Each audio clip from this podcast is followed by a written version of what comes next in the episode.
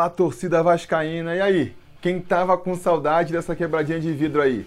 Diz nos comentários que dependendo da resposta, ela pode voltar no ano que vem.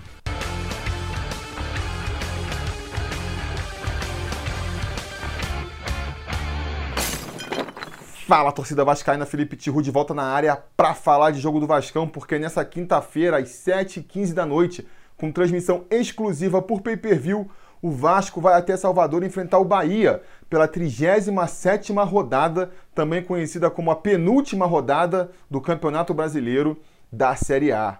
Um jogo que tem tudo para ser bem sofrível, na minha opinião, porque tanto o Vasco quanto o Bahia não disputam mais nada no campeonato. Com a vitória do Vasco contra o Cruzeiro, a gente conseguiu é, se livrar matematicamente do rebaixamento. As nossas chances de ir para a Libertadores ou de ficar de fora da Sul-Americana também são pífias. Para falar a verdade, no momento em que você estiver assistindo esse vídeo aí, é capaz dessas chances também estarem aí matematicamente decididas, porque basta um empate do Corinthians contra o Ceará e a gente já não consegue a vaga nem sequer para a pré-Libertadores. E por outro lado, também basta que Fluminense e Botafogo não vençam as suas partidas para que o Vasco se garanta matematicamente na Sul-Americana. Basta que um dos dois não consiga vencer o seu jogo, que o Vasco já está matematicamente garantido na Sul-Americana. E como todos esses jogos vão ser nessa quarta-feira, o Vasco já vai entrar em campo contra o Bahia, sabendo aí qual é o seu destino na competição. Ô, meu irmão, Tu por acaso esqueceu que o Campeonato Brasileiro agora mudou a premiação e que cada posição mais acima que o Vasco fica significa mais dinheiro no bolso do clube? Esqueceu disso? Olha, eu não esqueci não, mas parece que o time esqueceu, né? Inclusive, se a gente for olhar por esse prisma aí, aí o jogo dessa quinta-feira seria muito importante, seria um confronto direto, né?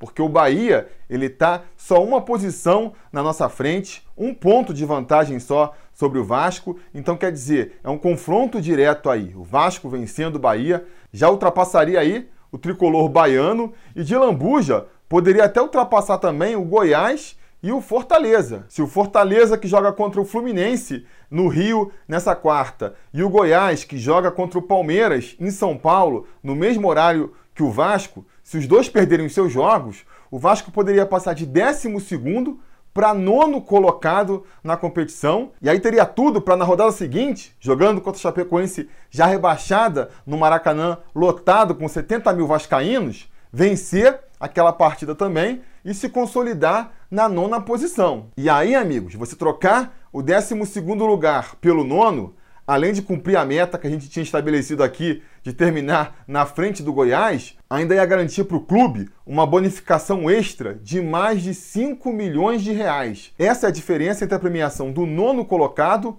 para o décimo segundo colocado mais de 5 milhões de reais é mais do que a folha mensal do Vasco. Já garantiria aí o 13 terceiro dessa cambada toda e ainda uns trocados. Mas, que nem eu disse, essa ideia aparentemente não entrou na cabeça dos nossos jogadores ainda, porque desde que o campeonato começou que a gente sabe que a premiação varia bastante de acordo com a posição em que você termina no campeonato. E, no entanto, o que a gente viu foi que quando o Vasco meio que assegurou a sua permanência na Série A, o time meio que largou de mão, né? Puxou o freio ali, começou a jogar num ritmo diferente contra o Flamengo, por motivos óbvios. A gente ainda viu uma entrega maior do grupo, mas depois contra o Goiás foi uma tristeza, contra o São Paulo foi uma tristeza maior ainda, e contra o Cruzeiro só não foi a mesma coisa, eu tô convicto, por conta da torcida na arquibancada, né? Com aquela festa bonita que a torcida do Vasco fez em São Januário na segunda-feira, só se no elenco do Vasco tivesse só sangue de barata mesmo, para eles não se comoverem e não correrem pela galera. E mesmo assim, não foi uma partida tecnicamente nem taticamente muito boa do Vasco, né? Ganhou ali muito porque o rebaixamento do Cruzeiro já está escrito na pedra mesmo. Porque contra uma outra equipe um pouquinho melhor qualificada, pelo que a gente jogou no segundo tempo, não sei não. Era mais um jogo para empate do que um jogo para vitória. E como nessa quinta lá na Fonte Nova, a gente não vai ter a torcida do Vasco para empurrar o time para cima, a torcida do Vasco, que é grande na Bahia, vai se limitar, infelizmente, ali ao setor dos visitantes, o Vasco tem tudo para fazer mais uma partida aí sonolenta, mais uma partida preguiçosa contra o Bahia. O que não quer dizer que o Vasco não possa vencer essa partida, antes que você fale isso aí. Porque se tem uma coisa mais melancólica do que essa reta final de campeonato do Vasco, só mesmo essa reta final de campeonato do Bahia. O Bahia, que depois de fazer um primeiro turno dos sonhos, o melhor primeiro turno do Bahia na era dos pontos corridos, virou fio no retorno, vem tendo um rendimento pífio nessa segunda parte do campeonato. Se a gente fosse considerar só as campanhas do segundo turno, o Bahia estaria na zona de rebaixamento e a gente pode ver isso aí pelos últimos jogos do tricolor baiano, porque nas últimas 10 partidas deles, eles só foram ganhar um jogo. Justamente o último aí, contra o CSA, uma partida também que eles foram vencer lá na Bacia das Almas, com um gol no finalzinho, contra um CSA que já estava ali virtualmente rebaixado e tinha acabado de perder seu treinador, o Argel, que foi puxado para treinar o Ceará. Então, quer dizer, a equipe vem mal das pernas, a torcida acho que meio que já desencanou desse time também, um time que virou o turno ali, sonhando com uma vaga na Libertadores, chega agora na reta final tendo que se contentar com uma Sul-Americana, que também já está garantida para eles. Então vocês podem imaginar que a gente não vai ter uma fonte nova lotada, com uma torcida empurrando os caras para cima, e que dentro de campo também os caras não estão ali jogando na ponta dos cascos. Vai ser um Bahia bem diferente daquele que a gente enfrentou em São Januário e que conseguiu sair com a vitória lá dos nossos domínios. Talvez a gente possa aí até devolver a derrota em casa que eles impuseram para a gente no primeiro turno. Eu acho que basta só um pouquinho de vontade, um pouquinho de compromisso por parte do time do Vasco para a gente conseguir sair com uma vitória nesse jogo aí. Uma vitória que, que nem eu acabei de demonstrar aqui, do ponto de vista financeiro, vai ser muito importante para o nosso Vascão. E como é que eu imagino que o Vasco possa é, ir a campo contra o Bahia nessa quinta-feira aí, de maneira a facilitar um pouco mais essa missão de voltar com os três pontos lá de Salvador, insistindo na tese que eu venho repetindo nos últimos vídeos aqui, apostando mais na molecada e em certos jogadores que precisam ser melhor avaliados para a próxima temporada. É até curioso porque no pós-jogo da partida contra o Cruzeiro, apareceu um atleticano raivoso comigo, porque eu teria sugerido entrar com o sub-20 contra o Cruzeiro, que eu estava sugerindo abrir as pernas para o Cruzeiro, para livrar o Cruzeiro do rebaixamento, o que não faz nenhum sentido. Por que, que eu ia querer salvar o Cruzeiro do rebaixamento? Por que, que algum vascaíno ia torcer pelo Cruzeiro nessa hora? Não consigo imaginar. Mas não só isso, como eu vi no jogo contra o Cruzeiro, que a minha tese ela faz sentido. Porque o Andrei, que é um dos jogadores com o perfil que eu estava defendendo que deveria ser escalado, foi um dos melhores jogadores da partida. Enquanto outros jogadores justamente com o perfil que eu falei que deveria ser barrado, como o Richard ou Felipe Bastos, deixaram muito a desejar, né? Foram aí os piores em campo. Então eu acho que a minha teoria aqui faz sentido e eu vou seguir cobrando ela nessa partida agora. Vamos falar da escalação aí do Vasco e eu vou seguir a mesma linha dos últimos preleções, falando o time que deve ir a campo e o time que eu escalaria. No gol, não tenho o que discutir, é Fernando Miguel, sem pensar duas vezes. Na lateral direita, eu também insistiria com o Iago Pikachu, vem fazendo boas partidas e não deixa de ser uma referência desse time. E ao seu lado, a gente deve ter aí mais uma vez o Oswaldo Henriques. Deve ser a escolha do Luxemburgo e seria também a minha depois das últimas informações que saíram aí, né? Porque originalmente eu ia escolher o Ricardo Graça para jogar ali pela direita, para ele já ir se entrosando naquele setor, para ver se no futuro, no ano que vem, a gente não poderia trabalhar com a dupla de zaga aí, Ricardo Graça e Leandro Castan. Então, já poderia usar esse jogo como laboratório, já ir preparando o Ricardo Graça, para a gente não precisar ter dois zagueiraços no elenco, o Castan e o Ricardo Graça, e ter um dos dois no banco, porque eles jogam pelo mesmo lado. O Ricardo Graça por circunstâncias do destino, já acabou se vendo obrigado a jogar na direita em algumas partidas esse ano, se saiu bem por ali, e eu acho que o Luxemburgo poderia olhar com carinho para essa possibilidade de deixar o Ricardo Graça jogando deslocado ali para a gente melhorar a qualidade da nossa zaga. Porque por melhor que tenha sido aí esse segundo semestre do Oswaldo Henriques, para mim o Ricardo Graça ainda é um zagueiro melhor do que ele, sem contar aquele aspecto que eu sempre defendo aqui, né? É um ativo do clube, é um jogador que pode retornar em dinheiro para o Vasco, caso receba uma proposta boa, caso seja vendido aí para algum clube interessado. Então, um jogador que o Vasco tinha que olhar com mais carinho e que tinha que investir mais. Eu optaria por essa dupla de zaga aí. Mas, como segundo as informações mais recentes aí, o Leandro Castan deve ser poupado dessa partida contra o Bahia. Leandro Castan já é um jogador mais veterano, já está sentindo a musculatura. Quem lembra aí da imagem dele socando a própria perna no jogo contra o Cruzeiro para ver se destravava o músculo ali, é, realmente parece que está ali no limite das forças. E aí faz sentido, né?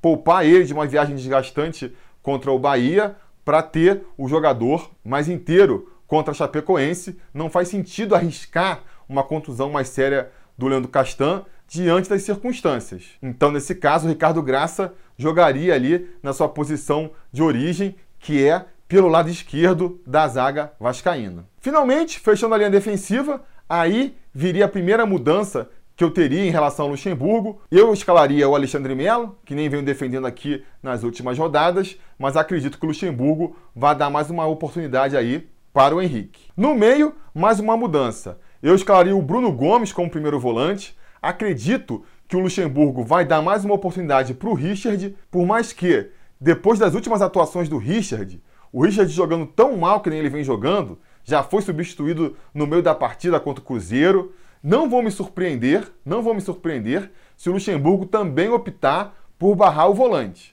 Mas se eu fosse apostar, ainda apostaria que ele vai escalar o Richard, eu escalaria o Bruno Gomes. Jogando como segundo volante, a tendência é que o Raul volte para a posição, o Raul que cumpriu suspensão na última partida, mas eu daria mais uma chance para o Andrei. O Andrei que foi escalado aí depois de pelo menos um mês sem jogar, quando eu fui fazer o levantamento dos melhores do mês de novembro, foi que eu pude perceber que o Andrei não atuou com a camisa do Vasco em novembro, nem sei qual foi a última vez. Por falar nisso, vou deixar fixado nos comentários aí o link do formulário para vocês votarem também no melhor do mês. Para quem por um motivo ou por outro não assistiu nossa live ontem aí, vou deixar o link aqui nos comentários para vocês também participarem da eleição dos melhores do mês de novembro. Mas enfim, mesmo ficando um tempão sem jogar, o Andrei atuou muito bem contra o Cruzeiro. É mais um jogador que é um ativo do clube. Tudo que eu falei sobre o Ricardo Graça vale também para o Andrei agora, então merece uma chance aí de tentar se firmar e fazer um filme nessa reta final de campeonato. Eu escalaria ele como segundo homem de meio campo e para fechar esse meio aí, eu daria uma chance para o Felipe Ferreira, que eu acho que é outro jogador que deveria ser observado, escalaria ele aí mais centralizado na posição de origem dele, para ver se ele conseguia finalmente ter uma atuação de maior destaque com a camisa do nosso Vascão. O Guarim, que seria o titular da posição e que fez uma boa atuação contra o Cruzeiro, recebeu o terceiro cartão amarelo, então está suspenso para essa partida, já facilitaria na escalação do Felipe Ferreira, mas não sei se o Vanderlei vai optar por escalar o Marco Júnior nessa posição aí. Outra opção que ele teria também, se ele quiser deixar o meio campo aí mais fechado, mais brigador, já que a gente vai jogar fora de casa, seria escalando o Raul como segundo volante, adiantar o Andrei para jogar como terceiro homem de meio campo, que é um setor do campo, inclusive, onde eu acho que ele pode render mais, porque o Andrei ele se destaca mais pela presença dele no ataque, né? A distribuição do jogo, o chute dele de fora da área, não tanto pelo seu poder de marcação. Falta um pouco ali de intensidade na hora do Andrei marcar. Ele até marca bem, consegue roubar bem a bola, mas falta um pouco de intensidade para jogar mais atrás no meio campo. Então, de repente, ele mais adiantado ali como terceiro homem de meio campo poderia funcionar melhor. É um teste que valeria a pena também o Luxemburgo fazer. Do meio para frente, aí não teria muito o que inventar, né? O Rossi, que pô, é um leão, se entrega a todas as partidas, tem que ser o titular pela direita. O Marrone, que vem crescendo a cada jogo, foi o principal jogador do Vasco na partida contra o Cruzeiro, segundo esse que vos fala aqui, e o pessoal lá no Papo da Colina também, que é um canal de mesa redonda do qual eu participei na última segunda-feira, logo depois do jogo. Inclusive, fica o convite aí para vocês apreciarem o canal e a minha participação na última edição deles aí. Todo mundo concluiu que o Marrone foi melhor jogador em campo. Ele vem crescendo muito de produtividade e tem tudo para fazer mais uma boa partida agora contra o Bahia. É titular indiscutível da posição, a única mudança que eu faria seria no comando do ataque aí, né? Na posição de centroavante. Eu só faria uma troca em relação ao que o Luxemburgo fez contra o Cruzeiro, que seria iniciar a partida com o Thiago Reis, para só depois substituí-lo pelo Ribamar. O Vanderlei deve optar pelo Ribamar começando para eventualmente substituí-lo pelo Thiago Reis, eu faria o contrário. Por quê? Porque a tendência é que o Vasco tenha maior volume ofensivo no primeiro tempo. Tá todo mundo mais descansado, chega com mais fôlego no ataque, e aí você pode explorar melhor a grande qualidade do Thiago Reis, que é receber a bola na área para finalizar. A bola tende a chegar com mais frequência na área, e aí vai ter o Thiago Reis lá para exercer a sua grande vocação, que é empurrar a bola para o fundo das redes. No segundo tempo, quando o Vasco tende a cansar, tende a recuar e tende a chegar menos no ataque, aí eu colocaria o Ribamar e exploraria melhor a grande qualidade do Ribamar, que é a velocidade, que é a força física e que teria ainda mais impacto com ele entrando descansado contra uma equipe já cansada de jogar um tempo inteiro. Então eu acho que fazendo essa mudança aí, no tempo em que cada um desses dois jogadores jogam, a gente ia conseguir extrair não só o melhor do Thiago Reis, como o melhor do Ribamar também. Vamos ver se o Lucha cata pelo menos essa sugestão que eu tô dando aí para ele. Enfim, é isso, galera. Não espero um grande jogo, não espero mesmo. Espero que o Vasco me surpreenda nesse quesito aí e mostre alguma vontade, algum interesse na partida, até porque tem bastante coisa em jogo ainda, mas para isso vai ter que acontecer alguma mudança em relação ao que a gente viu nos últimos jogos, né? Não sei se aquele papo do Vanderlei Luxemburgo na coletiva depois do jogo contra o Cruzeiro, de pagar bicho dobrado para os jogadores, já seja uma sinalização nesse sentido mas eu acho que, sei lá, alguma coisa tinha que ser trabalhado para melhorar a motivação do Vasco, porque se jogar com vontade, tem tudo para sair ganhando essa partida. Se não, se não vai ficar mais difícil, por pior que o Bahia esteja. Mas antes de dar minha opinião aqui, dar o meu chute para o placar de Bahia e Vasco, eu vou chamar o Daniel Kalin, conselheiro do Sobre Vasco e também o vencedor do troféu Gato Mestre da última rodada, acertou que o Vasco ia vencer por 1 a 0 com gol do Fred Guarim e que por isso vai aparecer aqui agora dando seu palpite para Bahia e Vasco. Diz aí, Daniel. Fala, torcida vascaína, aqui é Daniel Carim, gato mestre da rodada. Sou natural do Rio de Janeiro, mas estou morando aqui no Rio Grande do Sul. Para mim é uma honra muito grande estar participando aí desse canal que eu curto tanto. Valeu aí. E acertei né, o primeiro, meu primeiro placar. Apostei 1 a 0 gol do Guarim contra o Cruzeiro. E agora eu tô aqui para dar meu palpite contra o, contra o Bahia. E vai ser o seguinte aí, ó. Eu vou apostar Vasco 2, Bahia 1, gol do Pikachu e do Rossi. Nós vamos ganhar do Bahia, vamos fazer 50 pontos e vamos subir mais ainda na tabela aí. Então, beleza? Vamos associar, vamos doar pro CT e, ó, elevar essa cruz de malta aqui que a gente ama tanto, beleza? Então, Saudações vascaínas. Valeu! Tá aí a aposta do Daniel. Eu não vou ser tão otimista quanto ele, não. Eu acho que o Vasco pode até ganhar, né? Poderia apostar aqui um Bahia menos um, Vasco zero, né? Bahia, sei lá, perdendo com gol contra dos caras. Mas, sendo um pouco supersticioso aqui, eu vou seguir aí a linha do jogo contra o Cruzeiro. No preleção do jogo contra o Cruzeiro, eu apostei que o jogo ia ser empate e o Vasco acabou vencendo. Então, vou repetir aqui agora. Vou apostar que vai dar empate. Vasco 0, Bahia 0. Esse é meu chute. Vamos ver aí, vamos torcer para o Vasco novamente me contradizer e voltar com três pontos. Vai ser muito importante para essa reta final de campeonato. Beleza, galera? Isso era o que eu tinha para dizer por hoje. Então diga nos comentários a opinião de vocês sobre essa partida, a sua expectativa sobre esse jogo. Diga nos comentários. A conversa continua por lá. Não se esqueçam também de curtir o vídeo, assinar o canal caso ainda não tenham assinado e ligar o sininho de notificações para ser avisado sempre que tiver vídeo novo aqui no canal. Isso é muito importante para o YouTube saber que você gosta de ser avisado quando tem novidade aqui no Sobre Vasco. E no mais, é firmar aquele compromisso, né? Depois da partida, se tudo der certo e nada der errado, assim que o jogo acabar, eu volto aqui para a gente comentar o resultado. Beleza? Tá combinado? Então tá combinado. A gente vai falando. A realização desse vídeo só foi possível graças ao apoio inestimável dos conselheiros do Sobre Vasco. Ajude você também ao Sobre Vasco continuar no ar se tornando um apoiador em apoia.se barra ou sendo um membro do canal aqui no YouTube.